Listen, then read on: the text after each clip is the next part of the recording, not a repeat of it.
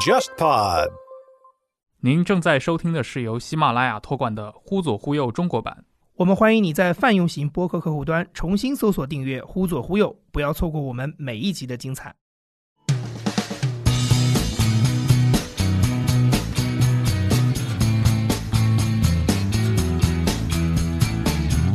you feel like a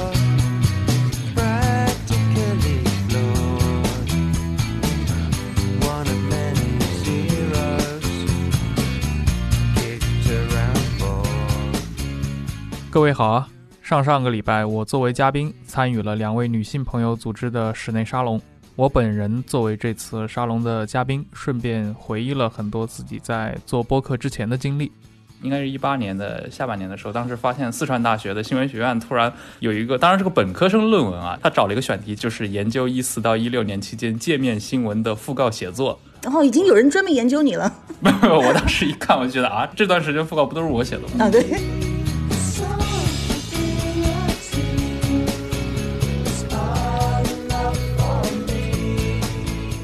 时也享受了一段非常愉快的聊天时光。如果你费了很大力气写了一篇这样的讣文出去以后，读者可能没什么反应，会不会觉得有点为他们惋惜？我不会为他们惋惜，会为自己惋惜，你知道吗？就是你花了这么大力气，然后有一种呢，就是他有留言，打开一看，三条留言是一样的，是大师一路走好。他看了一条快讯也可以这么评论，看了一篇五千字的也可，以。也可以这么评论。那接下来我就把这期串台节目分享给各位。今天我们请到的一位嘉宾，呃，是我们播客界的一位老前辈，可以这么说吗？对，虽然比我们年轻。对，他是忽左忽右的主主播播陈彦良，陈彦良，柔兰，欢迎，欢迎你。嗨，各位好。呃，今天呢，我们请他来是聊一个很有讨论价值的话题，也跟他之前做过的一份工作有关。他之前在一个媒体是呃，做副文记者，对他负责写各种名人的副文，所以我们觉得对你这份工作经历真的是很好奇。对，其实应该是好几年前的事情了。那当时应该是从一四到到一七年之间，呃，这段时间主要是做一个副文报道的工作。其实不是一个正式的设置了一个什么副文记者这种，对，毕竟没有这么一个专栏，对吧？对，因为它也不是一个杂志，不像《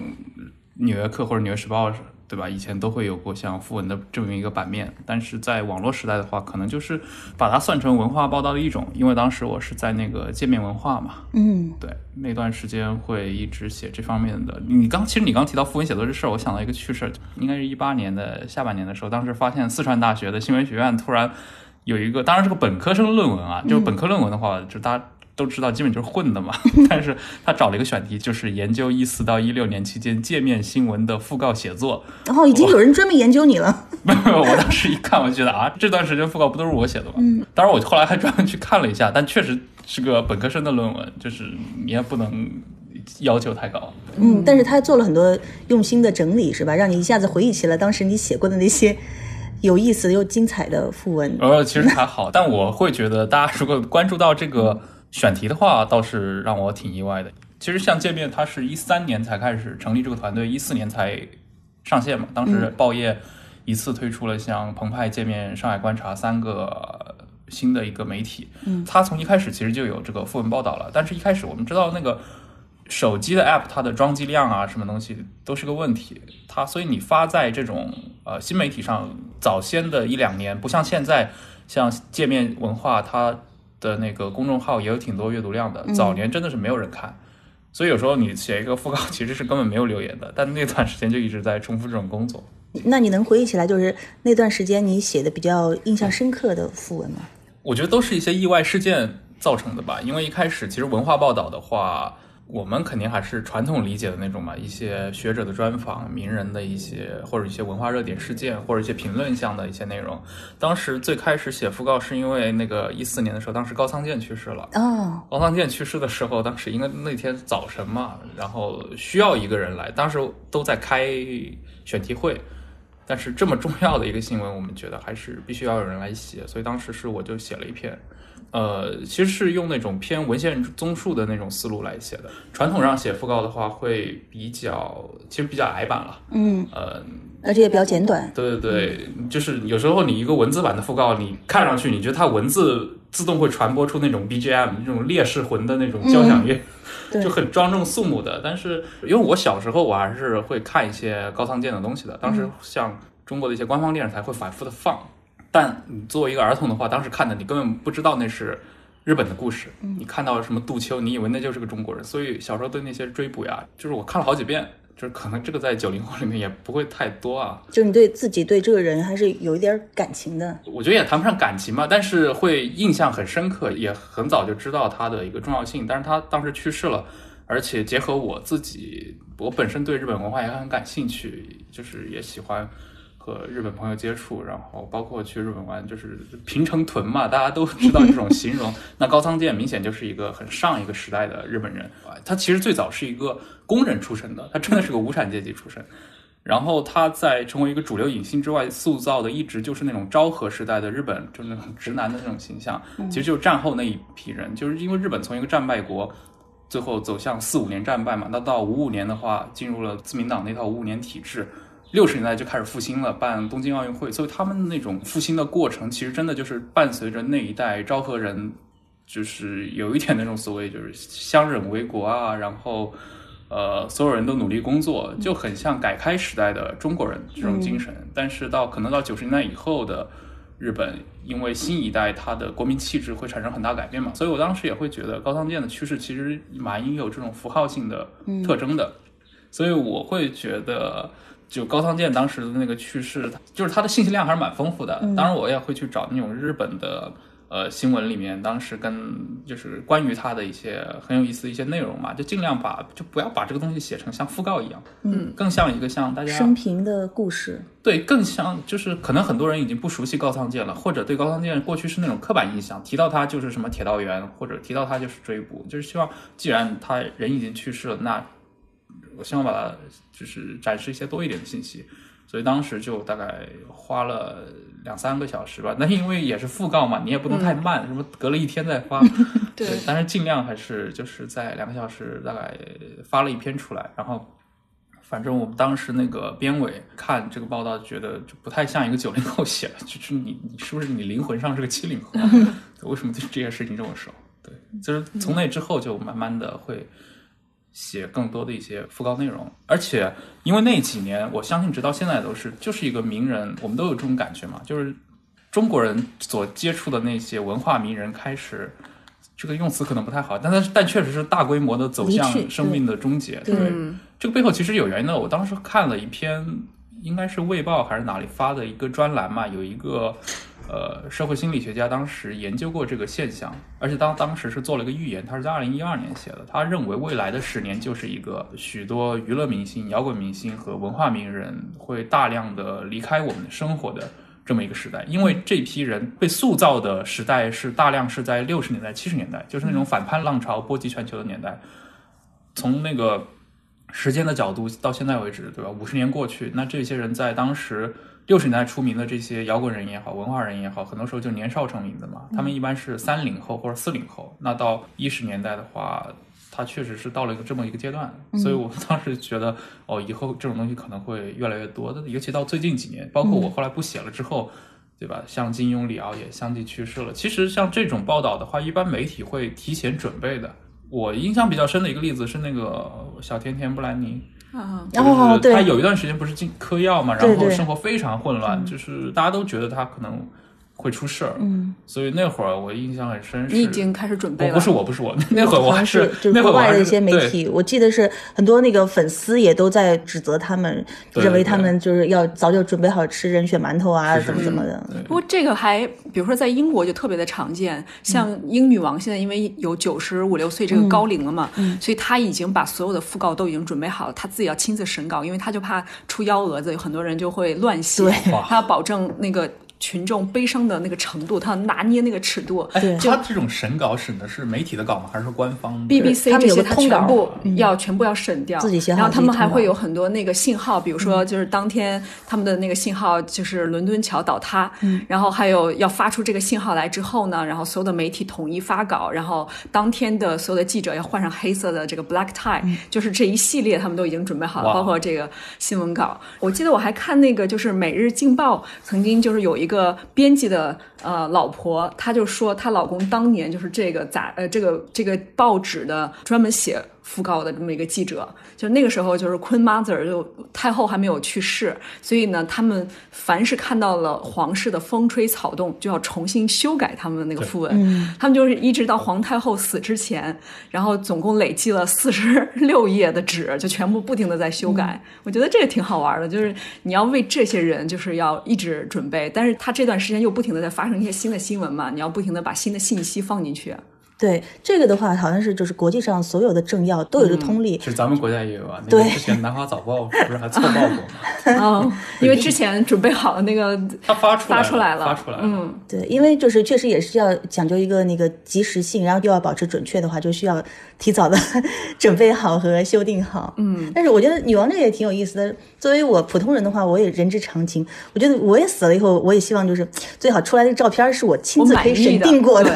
对 别给我弄一个我不喜欢的照片，然后那个介绍我的这个。措辞啊，或者是什么称谓啊，也最好是我我自己乐意被听到的。如果我在死了以后听到别人用一个我不太喜欢的东西来来说的话，而且每个人都有黑历史嘛，女王也有黑历史她也很担心，她怕万一到时候她去世的时候，别人又把戴安娜王妃的什么各种事情拿出来，她很小心翼翼的哎，。刚格桑说到这个嗯照片这事儿，遗照，这是个涉及到个人啊，就是当时应该是一六年还是一几年的时候，那个金正恩他哥哥嘛，嗯，对对，呃在马来西亚呃等于是被毒杀了，在机场嗯，当时不是有一张著名的照片，就是他瘫在那个沙发上，已经死掉了。嗯，然后我当时看到这张图之后，我就会发给我一些很好的朋友，我说你一定要一定要减肥，不然的话你不知道，不然这样太不体面了。他留给世界的最后一张照片是这样的一张照片，对。就确实是，就是他这个是没有机会像女王那样去挑选自己的一个，呃，去体面的我觉得这个，因为每个人都不知道自己的那个 ending 到底是什么样子啊。对我想想这个，我会觉得蛮恐怖的。就是你出生，反正大家都知道差不多的嘛，你光着屁股然后哭一声，但你结束的时候，你有各种死法，然后最后就有可能是非常难堪。像我们这种比较爱美的人，然后一想到那个结局，就就是有点心惊胆战。对，所以现在觉得有必要，我们普通人也把自己的 准备讣文或者和那个生准备起来就是经历还有呃中国人是照片儿中国人好像一般不准备这个，但是像像英国人，他们普通人的话会对这个有对中国人对因为比较忌讳，他们在做那个临终关怀的时候，就开始会向呃这个自己的家人朋友说，我要求葬礼是怎么样子的。对我希望葬礼大家不要穿黑色，因为我喜欢有颜色啊，或者是我希望在葬礼上你们不要只唱悲歌，你们能不能给我唱我喜欢球队的那个主题曲？就他们会提出一些这样的要求，然后让自己的哦这种要求好像现在只有在网易云音乐或者说 B 站那些弹幕里面会有，说我我我我葬礼上要放这首歌。对 对，英国人他们已经有了那个就是葬礼的，就像女王一样会彩排自己的葬礼。或者是你活着的时候，比如说你已经得癌症了，你就希望说我举办一场我活着的时候葬礼，这样我可以听到别人都是对我是如何评价的。对，这种就是达官的心态真的是很厉害。我印象很深，当时，呃，一五年的时候，那个《纽约客》有一个专栏作家，专门写写医学话题的那个 Olive Sacks，他自己本身是一个就是脑神经方面的一个博士啊，他是个专家，但是他写的东西非常好。他在一五年二月份的时候，当时查出来自己患了一种，我已经忘了是一种非常罕见的一种癌，呃，眼眼癌。啊，而且当时已经转移到肺部了。嗯，他但他那个专栏没有停更，他就在专栏上跟自己的读者说，以后接下来呢，我不会再去谈那些关于国际政治或者环保问题的，因为我现在必须关心我的身体。所以接下来他大概他因为他是八月份去世的嘛，他中间有半年的时间，他继续更新自己的专栏。但是就开始是总结自己的一生，嗯，然后他开始做很多回忆。那个罗宾威廉姆斯也是他的好朋友，他说威廉姆斯因为因为因为威廉姆斯也是当时抑郁症自杀的嘛，他当时就做了很多这种回忆，我印象还蛮深刻的。他说有一次威廉姆斯和他吃饭的时候，吃到一半，突然威廉姆斯转过头说：“我给你表演一下我的宠物的表情。”他宠物是一只那个绿鬣蜥，就一只蜥蜴。哦，我其实不太能理解一个人如何去模仿一种蜥蜴的表情啊，但是 据就 Oliver Sacks 他自己说呢，就是说当时表演的惟妙惟肖，嗯，他会做很多这样的回忆。我是觉得他这种心态倒真的是，反正给我还蛮震撼的。当然，我这些东西纯粹是后来为了写他讣告的时候，嗯，后来去补的这些素材，我其实没有说第一时间去看这些事情。你的这些讣告是篇幅大概都多长？呃，一般在两千字到四千字之间吧。嗯，正常的话，因为如果一个人非常有名，大家我们默认他很多人都听说过，比如说高仓健，嗯，他去世了，肯定会发一条快讯，嗯对吧？这个也要第一时间发出来。但是之后呢，你得出一篇像模像样的东西，但是这个东西的时间，比如说一篇比较正式的副文的时间。呃，或者一篇一个纪念文章的时间的话，其实弹性蛮大的。其实你一天之后出也可以，对，但因为就是媒体都会涉及到一个抢选题的事情嘛，所以我们当时一般操作两个小时以内吧。嗯所以我那段时间其实就是一种，其实就是写文献综述了。嗯，当然但是要要求非常快。呃，非常快，然后你要捕捉大量材料，而且你要想着怎么写的跟别人不一样，这这纯粹是一个个人要求。其实界面没有要求我这么做，嗯，那纯粹是只是觉得，当你写了十篇讣告以后，你会去追求它开头用点不一样的东西。那很多时候你用会用很多小说化或者非虚构化的一些开头，这纯粹就是真的就是你个人的一些想法了。因为我觉得你作为一个写作者，如果总是同一个套路和模式，你自己也会就是对这个工作会吐的对会厌恶的的。而且你写讣告的话，它肯定还是不能像其他报道有很多情绪化的渲染。它更像非虚构嘛，所以你带着镣铐跳舞，它还是可以发挥的那个空间还是比较小。但其实就跟所有写非虚构一样，嗯就是包括写那种特稿，你掌握的材料越多，你嗯写出来就，你比如说像那个欧一文，他在中国做采访，他自己说过，他一般三个月或者两个月完成一篇选题，采访四十个到八十个的人，然后他的那个记者手记大概三十页以上，嗯，就是你有这个素材的话，你才能写出那么一篇一万多字的东西嘛。对，写讣告的话，其实一样的，你如果没有素材的话，也写不出来，所以你要大量看。所以我当时一个套路，当时其实就是套路了。比如说那个瓦连丁·拉斯普林去世的时候，他是俄国文学九十年代一个比较代表性的作家，但因为苏联解体之后，俄国其实他的文学走在一个比较低潮期，好作家不是特别多的。但这位作家呢，他关注的是那种就是红军中的普通人，嗯他讲的是那种就四十年代、五十年代的那些故事，但是他是以那种苏联农民为。呃、主角主角对他可能就是真的就是一个苏联的一个乡巴佬，你没听说过的那种地方，也不是西伯利亚，就是夹在乌拉尔山中间的那种农村地区出生的，但是他可能就被征兵了，送到前线当炮灰，但是他可能战争胜利了，他自己的生活也被毁掉了，他被誉为就是有点像俄罗斯文学的一个守夜人，因为当时大家觉得。外国媒体的报道啊，就长期关注俄罗斯文学的人会认为这个人在，因为九十年代苏联解体以后，他那个休克疗法带来的很大就社会混乱嘛，包括大家的阅读也是喜欢看那种凶杀小说，就对，要比较刺激提神的，嗯。就拉斯普林算是还在写严肃文学的人，像他去世了之后，你写个讣告，你简单其实可以很简单，对吧？稍微介绍一下，但是你你肯定不愿意写那么简单嘛，你是想尽量的让，一方面也是想让读者了解一下这个人究竟干了什么，他为什么我们要专门替他出一篇中文的报道，嗯。呃，以及这个人除了那种大词能描述他以外，这个人日常中啊，或者他是一个真实的什么样，这个人毕竟存在过，但更很重要的一方面也是满足你自己嘛，嗯。对吧？对所以你会去查找很多他过去做过的一些采访，他自己的专访，这种东西其实真的很有用，因为就有点像巴黎评论，他会定期把那个作家专访梳理出来出版成书。它里面一个作家可能动辄采访就是一万多字的一个专访，他其实能把自己很多的一些人生轨迹或者理解就放在这里面。找到这些素材的话，其实你可以用的余地就大很多了。就包括你处理很多当时那个提出缸中之脑这个理论的那个美国那个生物学家普特南，还有像那个器物史的一个很重要的全球史的学者那个麦克尼尔，嗯，对，就是他们去世的时候，其实写中文讣告基本上主要是以他过去的第一是著作，嗯，著作内容，第二是过去的媒体专访、专访内容，以及像一些自传、传记内容，就这三方面综合在一起，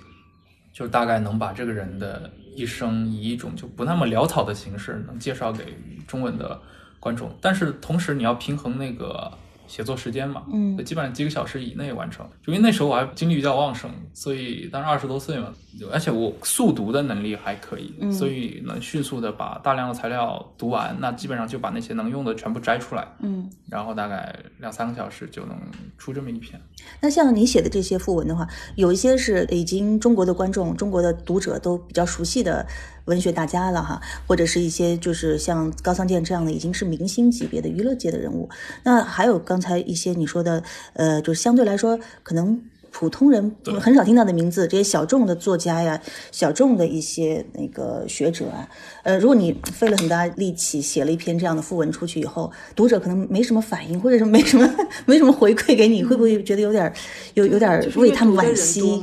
我不会为他们惋惜，不会为自己惋惜，你知道吗？就是你花了这么大力气，但有时候有时候是纯粹没有人留言，就留言就是零，你知道吧？嗯就这种都是石沉大。阅读量也很低。对，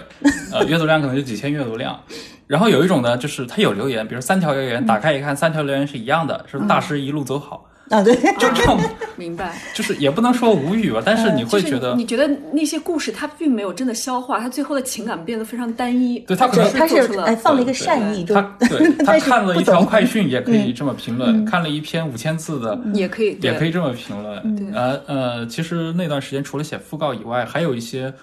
类讣告化的一些报道嘛，比如说一些纪念性的文章。嗯当时比如说贝多芬啊那种，嗯，我当时已经忘了是应该是贝多芬诞辰两百年吧、之类的。当时我们就梳理了一下贝多芬传入中国的历史，你会发现真的很有意思。他就是有几段波折，比如说像贝多芬，他最早是那个零六一九零六年的时候，当时李叔同最早在文字上介绍他，但其实他本人没有听过贝多芬，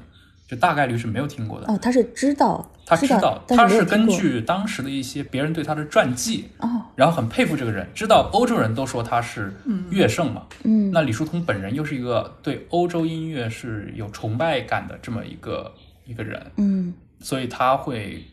嗯，他会愿意在中国来介绍他们，但其实他很可能一生没有真的去听过，因为因为那会儿他他自己应该也没有唱片，嗯。然后他本就是当时的中国也没有演奏过贝多芬的场景，贝多芬的音乐最早在中国演奏应该是上海工部局的那个乐队，嗯。但是这个乐队在一九二五年之前是中国人是听不到的，嗯。所以中国人真正听第一次听到贝多芬的音乐，应该是北大当时组了一个管弦乐队，在三十年代之前，在二十年代末的时候演奏过。但是明显到了二十年代末以后，三十年代中国进入了一个救亡图存的运动嘛，各行各业都要被民族主义裹挟起来。嗯，所以当时聂耳就非常反对贝多芬，说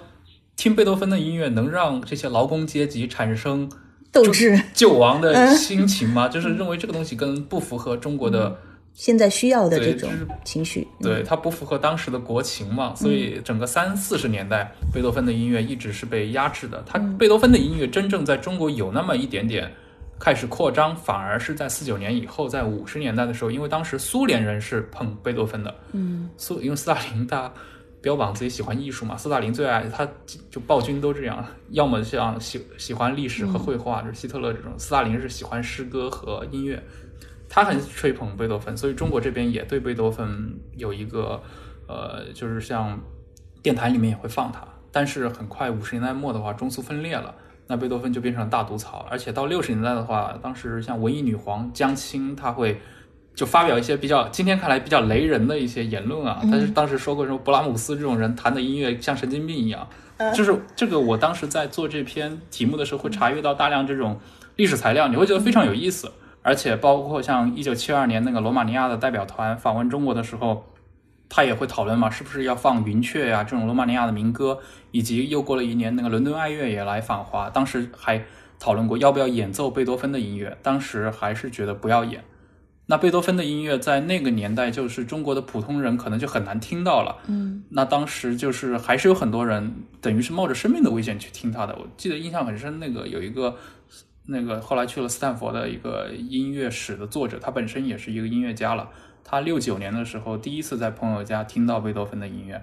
然后他当时就觉得非常的震惊，因为他之前只听过那种单一旋律的偏中国式的音乐，没有听过这么多乐器组合在一起的这种交响乐嘛。所以他后来去学了音乐，然后也出版了两本关于音乐的书，在八十年代出版的，其中有一本就是专门讲贝多芬在二十世纪中国的历史。就是你做这种专题，你会接触到这些材料。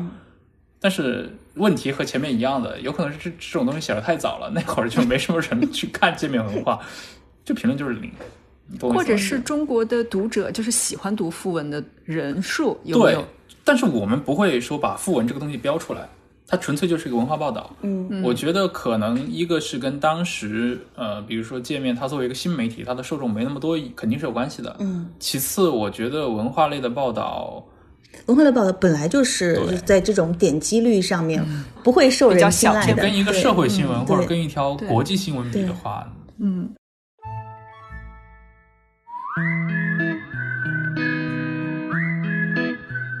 忽左忽右至今已经更新了将近八十期的节目，其中有两期节目神秘消失了。很多听众会在微信听众群、微博评论区或者线下见面时问我们：二十七和二十九这两期节目哪里还能听到？现在我们将正式提供你一个官方的渠道，那就是忽左忽右全新建立的独立 RSS feed。如果你一直使用苹果播客、Pocket Casts 或者其他安卓播客客户端订阅收听《忽左忽右》，现在就请你重新搜索“忽左忽右”，重新订阅我们的节目。同时，现在你也可以在 Spotify 上搜到我们的节目了。而你此前在这些泛用型播客客户端上订阅的由喜马拉雅 FM 托管的《忽左忽右》将更名为《忽左忽右中国版》，节目封面也将变为灰色。除此之外，我们还在网易云音乐和 Spotify 上建立了官方歌单，你只需要在这两个 App 里搜索“忽左忽右 BGM” 就可以找到。如果你喜欢《忽左忽右》，我们非常欢迎你把我们的节目分享给你的好友，并教会他们如何听播客，带他们一起进入播客的世界。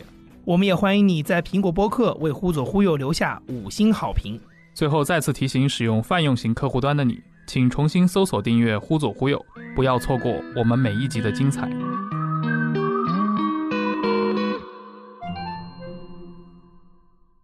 因为我觉得其实读副文还挺能收获一些积极的那种能量的。对就是首先是是我们本身就是人类，他不是很喜欢读故事嘛，嗯我们也很喜欢读一些名人或者是普通人的人物小传。嗯然后讣文是刚好的就把他们所有的故事都凝缩了进去。而且我真的是觉得讣文报道是一个接触过去世界的一个入口，因为有时候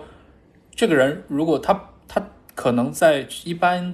比如说九十岁高寿，他可能从六十岁开始就已经退出主流舞台了，嗯，但是他在六十岁之前，可能真的是一个很重要的人，引领潮流的人。后来就被人忘了。三十年的时间，你是没有机会去接触到他的。那对他的讣文很可能是你接触到他以及他所身处的影响那个时代个唯一的机会。他是个窗口。嗯，对就是其实对我个人是这样。对，我想起来，就是前几年的时候，呃，就是大概跟你写讣文那几年是时间线重合的吧，因为经常会出现一个呃相对来说不在大众视野里的冷门的文化人物去世，然后就一下子刷屏了。然后你看平时都好像挺俗的人，都在说，哎呀，但是哪里到他往往那个时候，大家就开始重新读他的作品对，，然后不然你是不会去关注的。就是虽然是有些人可能就是就是跟着要装一装自己有文化，但是呃，他看到这个名字的时候，也会自己去搜一搜他的作品，或者是买本书来看看这样，这样也是是有一部分对，这样也是有好处的，也是对自己也是有好处的。说不定我们国内也有很多就是讣文的爱好者，只是我们自己，比如说，因为大家不会交流嘛，就有的人或者是说，是我说自己是讣文的爱好者，可能别人会觉得你是不是变态，你是对死亡有那个嗜好，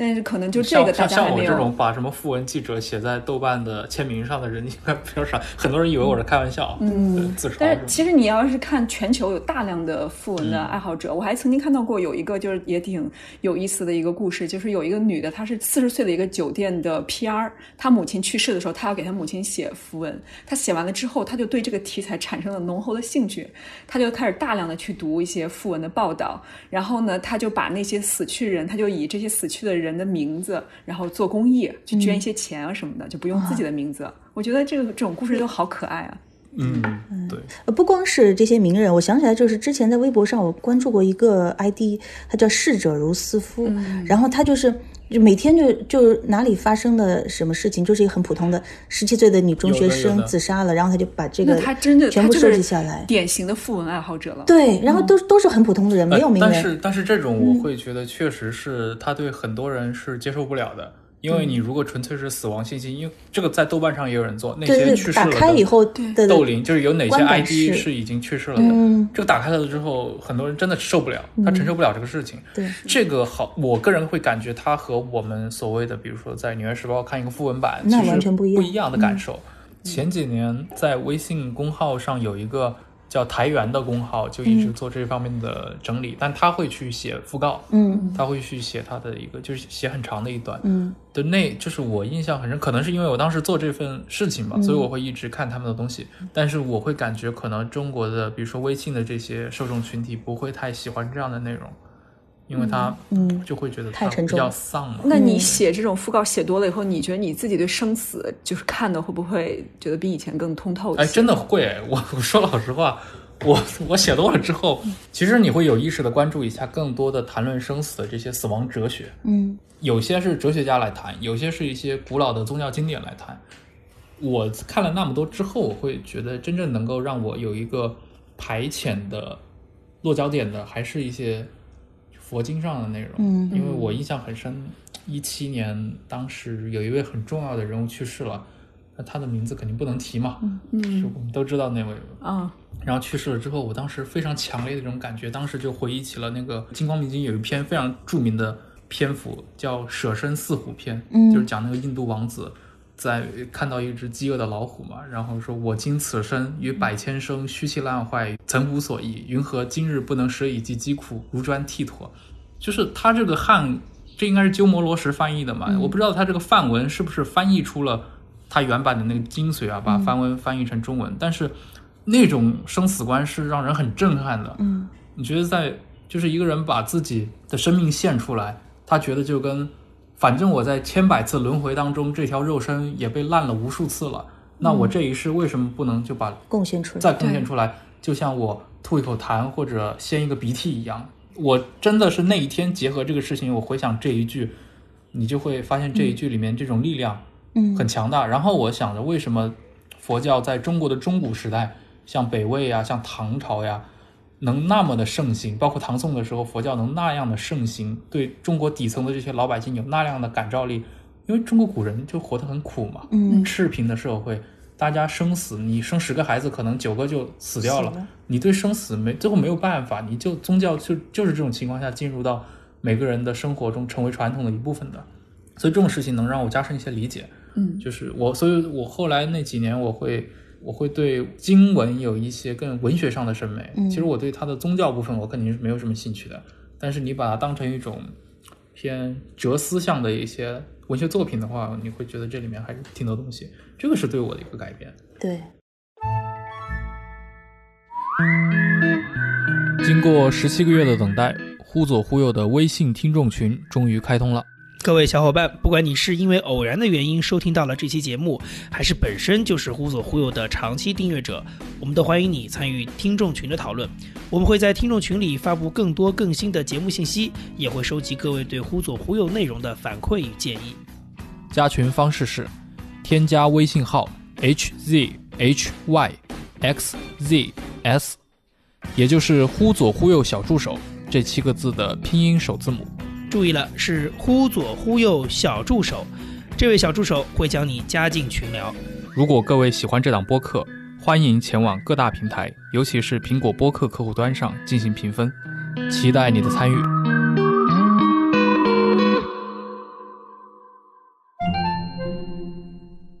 我特别喜欢，呃，石黑一雄的那个小说《长日留痕》他那个电影版里面，他就讲到他们的那个庄园被一个美国的新的一个一个 new money 接手之后，然后他的大管家给他端早饭的时候，他的那个美国的新主人就跟他说：“你知道吗？我特别喜欢你给我准备的报纸。”然后那个管家就问他为什么，他说：“因为每天都可以阅读到那些讣告，嗯然后就可以看到很多神经病一样在别人的葬礼上还要发表一些言论。”他说那个就很吸引他。后来我就发现，果然西方是有一个读者群，他们就是专门喜欢有讣告的这样一些报纸来阅读的。因为他们觉得，特别是一些老年人，就是年轻人，他会觉得自己还挺生命不朽的。就二三十岁的时候，你根本感受不到什么生命的力量在流失什么的。一些老年人，他通过读别人的死亡，感受到自己还活着。啊，这个我很有感触，因为我是藏族嘛，嗯，呃，我们的话就是我们的传统就是没有去陵园啊，或者是把这个骨灰给葬起来。我们、我们就是天葬呃，天葬现在也比较少，也是火葬为主吧。呃然后呢，就最后这骨灰肯定会撒掉，或者就就不会留一个坟，所以就从小没有太多就是扫墓的经验。然后直到我现在，我的那个老公呃每年就是结了婚以后，去他们家的那个就是祭拜啊，这个呃清明祭扫，我才开始就是第一次走进各种各样的陵园。然后嗯，就是怎么说呢，我挺喜欢逛那个 坟墓地是吗？啊哦，这个其实其实我也很有意思很喜欢逛墓地啊。我觉得，尤其是嗯，我能就理解你就是就是那个他们他们家我很几就是喜欢读那些几位就是老人都是呃葬的还都不太一样，有的在滨海古园。有的在就是昆山的什么地方，然后每个地方我就发现每个地方的这个墓都完全不一样，而且好多上面都会很认真的刻上那个你这个人的故事、生平，而且还能经常碰到一些名人的那个墓，然后就站了好半天，就看着就发现一个新的世界，然后看到这个墓就能透出他的一生，完全在面前能看出来，而且能发现有很多有趣的事情，像有一些陵园它开辟一块是天使园，嗯，就是专门给妖王的孩子的。然后这种园修的特别漂亮，那每一个墓都是占地也很大，因为现在墓地不也很贵嘛？对，一个大的墓地的话，要要比那个普通的要贵出很多钱。然后上面有这个孩子最喜欢的一本书，他的玩具什么都有很精心的雕刻出来。然后上面有那个爸爸妈妈对他的寄语，嗯，呃，然后他就短短的这个几年里面发生的事情啊，有的是我看到有一次是就是一家三口，然后他们是一个唐氏孩子的墓。这唐氏孩子活到五十岁了，对，然后那挺不容易的。对，所以就是他们三个墓，就是墓是简单的墓扣在一起的，呃，然后这个孩子是走在他们前面的，但他们那个就往生的这个日期是父母亲都是在孩子去世的两年以后先后走的，然后看那个也能想出来。这样一个一家三口过着这个几十年的生活是怎么样的？而然后推算这个日期的话，又觉得还挺为他们欣慰的，因为这个孩子毕竟是走在他们前面，省去了他们的一个牵挂。他们最后这个父母走的时候，可能也是，呃，没什么遗憾了。然后就类似这样的，还有一次碰到那个。呃，一个老演员，因为他在文革的时候，呃，被迫害，然后变成精神病啊什么，就是也是很凄惨。然后她的丈夫给她立的那个碑，把她就是所有的被迫害、被欺负的这个历史都写出来了，字字写在碑上吗？写在碑上，每个字都是能透出这个丈夫的气愤和对对时代的一个控诉。嗯，就很个人化的因。为那个是，我觉得那是一个个人的，就是因为我们刚才在讲的是那个讣文的新闻写作，其实讣文它分好几种类型，对好多风格一种是针对于亲人、亲朋好友的，就是比如说我们家亲人去世了，嗯，可能他的女儿就要写一篇那样的讣文；还有一种是就类似于贴在什么墙上面，类似于那种自曝的；最后一种才是讣文新闻，就是专门对新闻它讣文新闻这个东西嗯，它纯粹是一个西方的东西嘛。对。中国古代大家是送挽联为主嘛，他也不会说出一个就讣告或者怎么样。对。对。而且中国的挽联的话，它基本上是一种就是表达你的哀悼的情绪，对。就不太会涉及到点评你这个人怎么样。一般会用一些比较套路化的写作，什么泰山齐腿，对。对对，嗯我觉得就是你说到逛墓园，我自己就是也是很喜欢，就是在那个英国或者什么去逛墓园，因为墓园都是特别漂亮的花园。哦，那那英国的墓园就环境更加不一样它是这样子，因为首先可能我们的文化的那个差异，就他们对死亡看的不像我们，我们认为死亡很恐怖，嗯。对，很可怖的一件事情。他们认为死亡是一种另外一种平静或者另外一种新的开始，所以我们会去那个墓园春游，就是带一些零食啊、酒啊、什么香槟去环境那儿又很好对，然后开满了鲜花。然后呢，我喜欢去读那个墓志铭，那个墓志铭它会让你重新去思考那个生命的意义。我在卡尔马克思墓旁边还看到有那种无名烈士的那些小碑，上面就特别简单，就有人给他刻了 “He's a great man”，就类似于这种，他是一个，我看了觉得特别有有力量，嗯，就这么简简单的一句话，就把他整个一生就给他们概括了。很多国家这种公墓区其实后来都有点那种景点的意思了，对对对特高地，然像后像 Highgate，他就会还会收门票，对就是他会收三磅，然后你才能进去，像就变成一个像一个景点，因为大家都会去看那个每个人的墓都特别有特色。然后我还看到了乔治艾略特的墓，他的那个墓因为特别好辨认，就是前面插满了各种笔，还有万宝龙的钢笔，好就很多人想期望是是后人插的吗？对他们希望说能得到一些那个写作上的灵感，所以我一看，沾点灵气对我一看那肯定是个作家的墓嘛，然后就好多笔都插在那儿，嗯，就是大家会用这种很奇怪的方式去纪念一个个人，嗯，哎，在你在国内的话，会去逛这种墓地吗？有点就觉得有点阴森。国内确实会因因为你你进那个墓园没事儿不会进去的，都是在祭扫的时候嘛。中国的文化会觉传递得给你一种进一些特别和沉重。死亡有关的东西，他会认为有丧气。对。对然后包括你去那个哀悼会，你回来你要跨一个火盆，说要去去那些东西，但西方完全没有这些的这种概念在里面。对，我因为我最近几年也是就参加过几次葬礼嘛，嗯，也会感觉就中国的这个葬礼，它尤其像像那种现代葬礼，都是一种浸透了，就是那种过了头的哀悼。就到最后那个阶段，家属肯定就是，反正我见证的几次都是痛哭流涕，嗯，这都不是很传统式的葬礼，就是在那个龙华宾馆嘛。其实我会觉得这种环境确实会给人那种不太好是吗？对对对，一种太悲伤的一种感觉。对，其实我自己，我个人在国内祭拜的经历蛮多的，就是刚刚葛桑提到的那种，你你可能作为藏族，你不需要，就是我就是从小属于从小。呃从小会那个，比如说腊月的时候，腊月二十八以后就会去拜祭祖先，然后清明的时候也会去，嗯，经常是回老家拜嘛，因为我老家在那个安徽安庆，嗯，那哦，那这个应该是传统的这个氛围更浓。我不知道你们记不记得前几年有那个社会新闻嘛，就是安庆当时做那个就是土葬改革，嗯，要把土葬改为火葬，所以当时然后有很多老人那个对对对连夜去自杀，对呃自杀自杀，对，就是为了能够啊入土为他他。不是闹，因为当时划一条红线，大概就是说几月几号之后，这个土葬就要被禁止了。嗯，所以很多老人就赶在那之前自杀，为了睡棺材。嗯这个事情我是非常能理解，因为我从小，比如说，因为我们家很多亲戚嘛，就是包括像我自己去拜祭祖先的话，我们会拜祭两类祖先，一种就是很近的祖先，呃，比如说我的曾祖父或者我的曾曾祖父这一辈，他的一些兄弟姐妹们会拜。那再往上的那些祖先就跨过掉了，然后直接去拜很很古老的一些祖先，就是会出现像刚你说的几个地方在不同的地方，嗯就是那些坟墓，有的在一些平原上，有的在一些山里面。那么你会看到有些可能就是明朝的一些嗯墓了，他会说呃什么嘉靖多少多少年，然后呃还有一些可能就是民国的一些墓。那那段时间，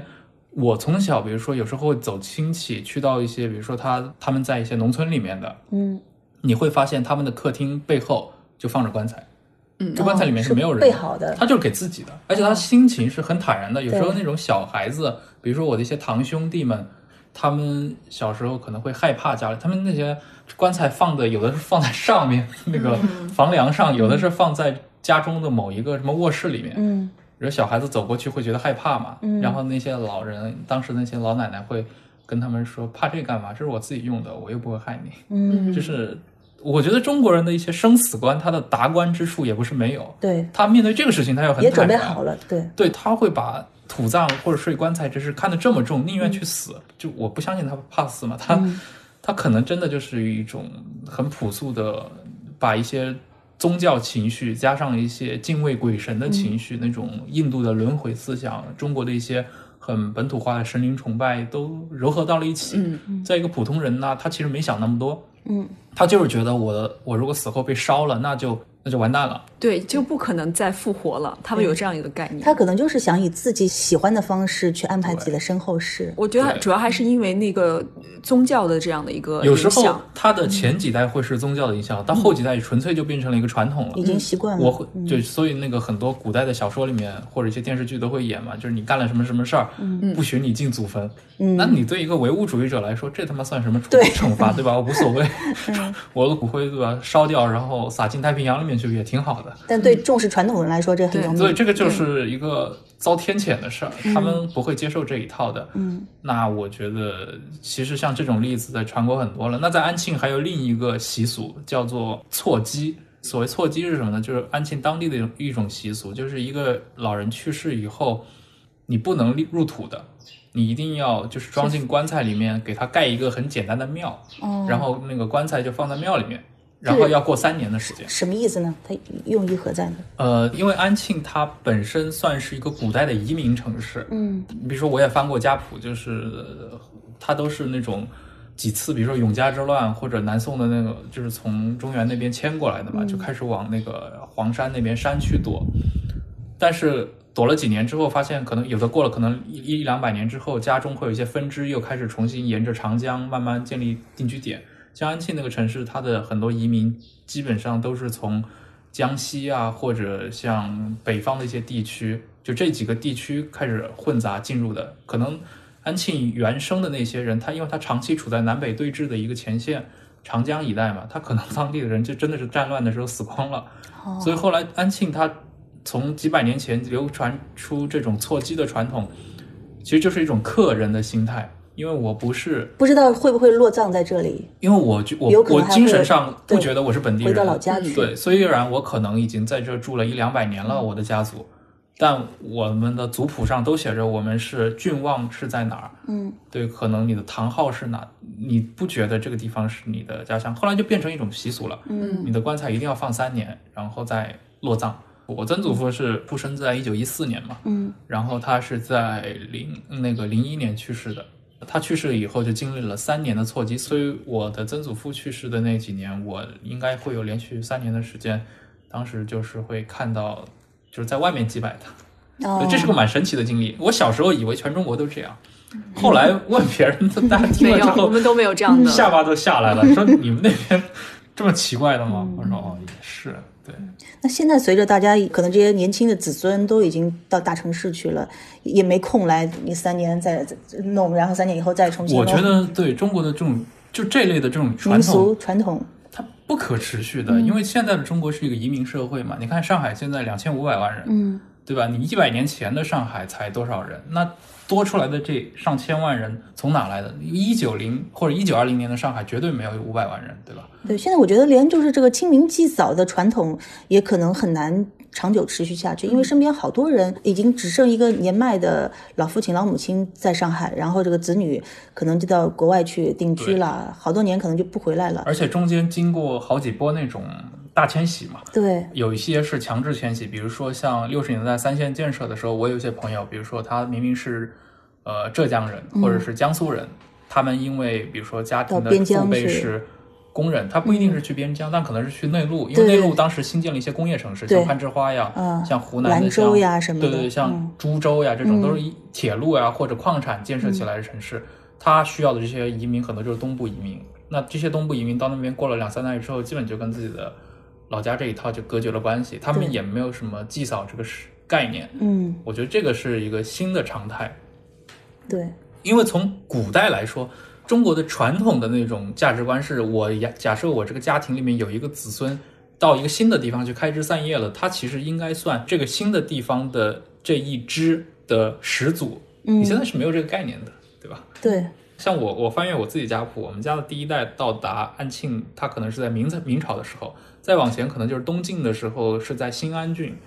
它是有这么一个脉络。因为古人的那种安土重迁嘛，他搬家是个很很严重的事儿，除非真的是家破人亡了，否则一般是不会说我一个人。对你不能随便搬家，你家里还有地呀，对对对，还有，所以一般真正的搬家，古人的搬家是那种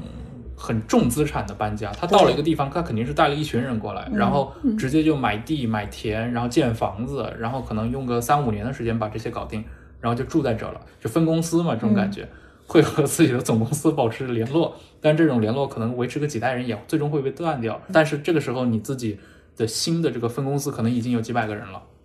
那在当地也能立足了。这就这种传统在二十世纪的中国绝对是被打断掉了的，而且我认为是不可能再回复了的。我觉得你的家谱好像保存的还挺完整的。你你的这个家族是一个大家族吗？呃，中国人这个家谱这个事情啊都，会。你们藏族是不做家谱吗？我们汉人都会，都会，而且中国的家谱有一个有水分的地方，就是中国大量在明清时代，就是他们会炮制很多家谱，所以其实很多家谱你没法你知道，在温州地区，它还有一个村落是它是完全靠手刻，啊。它是用活字印刷家谱，然后是有这么一类的手艺人，他们是到处去住在，比如说你们家需要做家谱了，我就去这个手艺人住在你们那儿，你们要供养他，对，你要给他吃的好喝的，然后要养他养很长时间，然后他是靠活字印刷，然后刻出来，然后做好了以后还要举行隆重的仪式，再欢送他走。那那你说的水分，就是说，呃，描述自己家谱的时候，不一定是完全如实的吗？有可能有经常的吹捧或者夸大。我觉得这是一个这是个传统呀。你看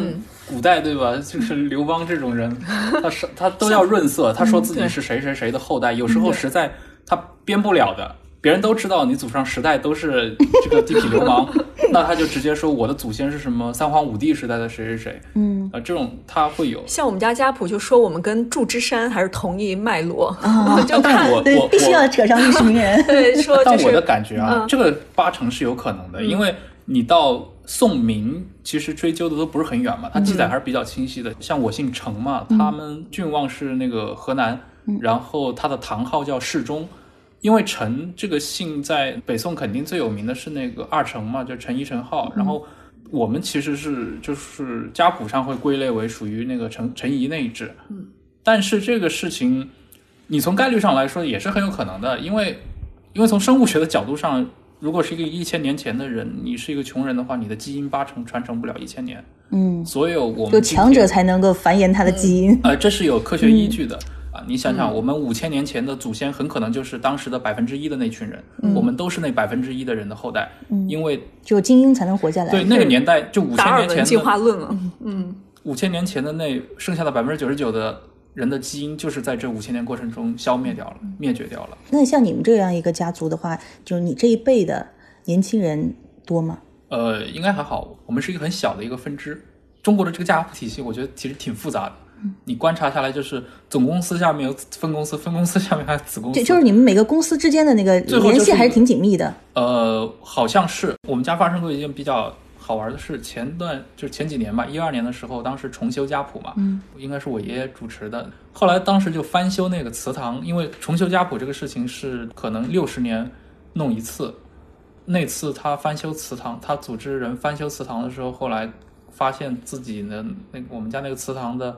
房梁上还发现了一个小包裹，一个盒子，打开是一份一百八十年前的祖先留下来的东西。是一个什么祖训吗？它打开里面是一些符咒，还有几本书、几个册子，还有一些符咒有用的话也很好啊。符咒可能就是个仪式吧。嗯。然后里面最重要的是一份一百八十年之前重修过的族谱，就这个事情就是他上次重修族谱、翻修祠堂时候留下来的，但是这过程中就是可能这一百八十年来就没有被发现，或者被发现过几次，大家就没动它。反正这次又被我们重新发现了。啊，那是很珍贵的史料啊。反正这事情我觉得挺挺好玩的，但这种在中国我觉得保存的可能不会有特别多了吧。嗯，对我，因为这跟我们的人口的这个减少有关。因为像前几代一代一代的人，呃，生的孩子越来越少，就是这种大家族必然就会消亡，变成哎，一其实我可以个一个零推荐一本散的小书，那个嗯哈佛那个历史学家周希瑞写的，叫《夜》，他的中文名就叫《夜》，嗯因为他研究的就是一个叶姓。嗯叶姓他后来出出了很多著名的人物，像叶笃正教授，嗯，就是这个叶姓家族。这个叶姓家族就是一个安庆曾经有过的一个大家族，嗯但是这个家族在安庆现在已经消失掉了，嗯。但是叶笃正又是院士嘛，嗯那他们去哪了？他们是因为太平天国之乱的时候举家就走掉了。嗯他们在安庆待了八百年，就是《叶》这本书就是详细的，他用一种家族史的角度来研究这个姓叶的人的历史，当成一个侧面展示中国古代家族的生活。嗯嗯叶姓呢，他从元代的时候就开始在安庆扎根，然后发展了大概六百多年的时间。到了十九世纪的中叶，就是太平天国，就长毛贼来了的时候嘛，叶家的人在当地也都是一些当官的，有的一些子孙或者在一些陕西也在做一些基层官僚。那安庆这边呢，他们会组织团练去跟长毛，就是跟太平天国来对抗，但是肯定失败了嘛。那段时间就是整个就被太平军占领了。那么叶家人最后没办法，他的祖宅什么的就放弃掉了，他们只能去逃荒。嗯，他们去先去投奔了自己在陕西的一个二儿子，然后从陕西那边又重新的发迹，然后这个家族从所以从十九世纪中叶开始，就他就不是一个安庆的家族了，嗯就变成了一个北方的家族，就一直扎根在北方。那到二十世纪，他们家族又重新又复兴了。我觉得这本书是个挺有意思的一本书，就是尤其你会看，你会觉得这样历史其实有很多很具体的一些人和事儿。你想一个家庭或者一群姓叶的人在这片土地生活了六七百年的时间，这不是一个简简单单的，对吧？对你说其实说抹去也就被抹去掉了，这真的是走向了历史。那我觉得他们还是比较幸运的，有像这样的学者来专门研研究它。对对对、对，对，所以我是觉得中国的这个家庭史这一块，其实应该有不少可以挖掘的地方。对啊，我觉得今天我们从这个赋文 聊到了家谱，然后从呃生死观。对，在这个生死之间，这个来回的聊，真的很有收获。而且就我们在今天这样一个日子来，呃，尽量用比较轻松的方式来来聊生死，我觉得也是对，应该是对每个人，呃，都希望带来一些正面的影响吧。我们其实读副文也没有那么恐怖，对也没那么是沉重。Way to bring me shadow in shallow. sh- 感谢格桑和朱以杰今天陪我聊天，也感谢各位的收听，我们下期再见。